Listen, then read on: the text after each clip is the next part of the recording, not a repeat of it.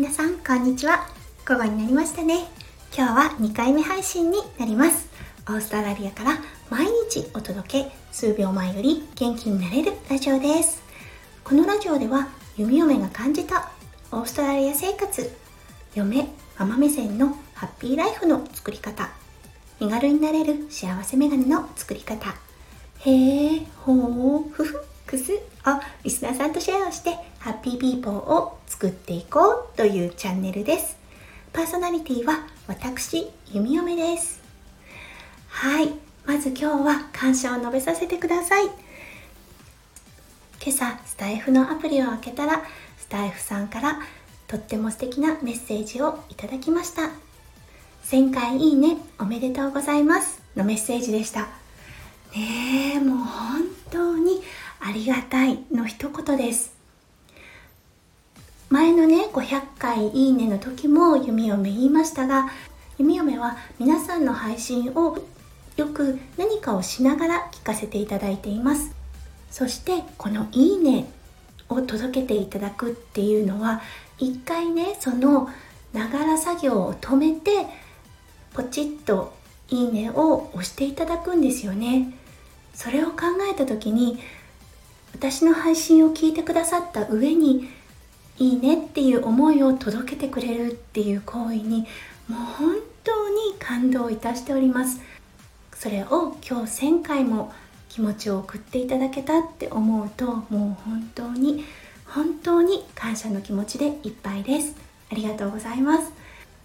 これからもね数秒前より元気になれるっていうテーマに沿って言葉にエネルギーを込めて配信をしていきたいと思いますので皆さんもしよろしければどうぞ今後とも応援よろしくお願いいたします。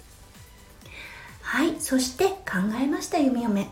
なんでねこんなにスタイフにドハマりしているのか。うん。そうさっきお掃除をねしながら考えていたんです。でまず思い浮かんだのがやっぱり何度も言いますが自己表現の場があるっていうことですよね。うん。思ったんですよね弓嫁。子供が生まれて育児に入ってお仕事の時間も減らして。なんだかねあの気づかなかったんですがおそらく夢嫁の中のね自己肯定感っていうのが下がっていたんだと思います。だけどねスタイフっていうのを始めてたくさんの方からのコメントをいただいた時とかに私の尊敬している配信者さんの方の一人がね弓嫁さんの魅力は優しいお母さんの中にたまに見せる看護師の顔ですよね。それが個性となっていますっていう風な素敵なコメントをいただいたことがあります。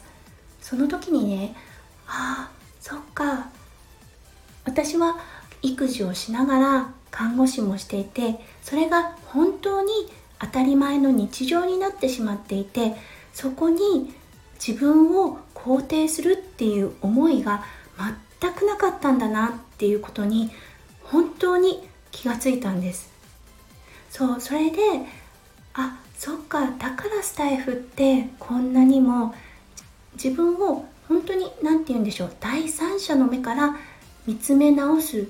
そして自分の個性っていうのを再確認できることができると思うんですね。弓嫁も皆さんの配信を聞いていてわあ素晴らしいな。あ素敵なお母さんだな。素敵な旦那様だな。こんな風に物事を捉えてわあ素敵って思う方がたくさんいます。配信者さん一人一人の個性が本当にキラッキラに光ってますよね。うん、だからスタイフにはまるしスタイフを聞くのにもハマるんだと思います。そしてあと一つ思ったこと。それはやっぱり声の音声配信だからだと思います。そうコメントをいただいた時にやはり声を聞いた方からのコメントって多いですよね、うん、お互いにフォローしていたりとかフォローさせていただいてたりとかその方々からコメントをいただいた時って読みながらその方の声がね響くんですよね。なので他の SNS でコメントを読むよりも当に近い感じがしませんか？うん。なんかね本当に心に響くんです。うん、皆さんもね多分絶対共感してくれると思うんです。そして弓嫁スタイフを始めた時からねすごく尊敬していていつも元気をもらっている方がいるんですがその方は Kindle で何冊も本を出版されていてうん。あのその方のね文章を読む時やはりね声が響くんですよね。弓嫁は読んでいるんですが脳でその方の声を再生しながら読み進めるっていう形になってるんです。とても不思議ですよね。そしてやはりね近く感じるんです。うん。だからすんなりと心に入ってくるし心に響くんですよね。これは本当に音声の持つマジックだと思います。うん、だからねこれからどんどん伸びていく市場だって言われ続けるのもわかるような気がします。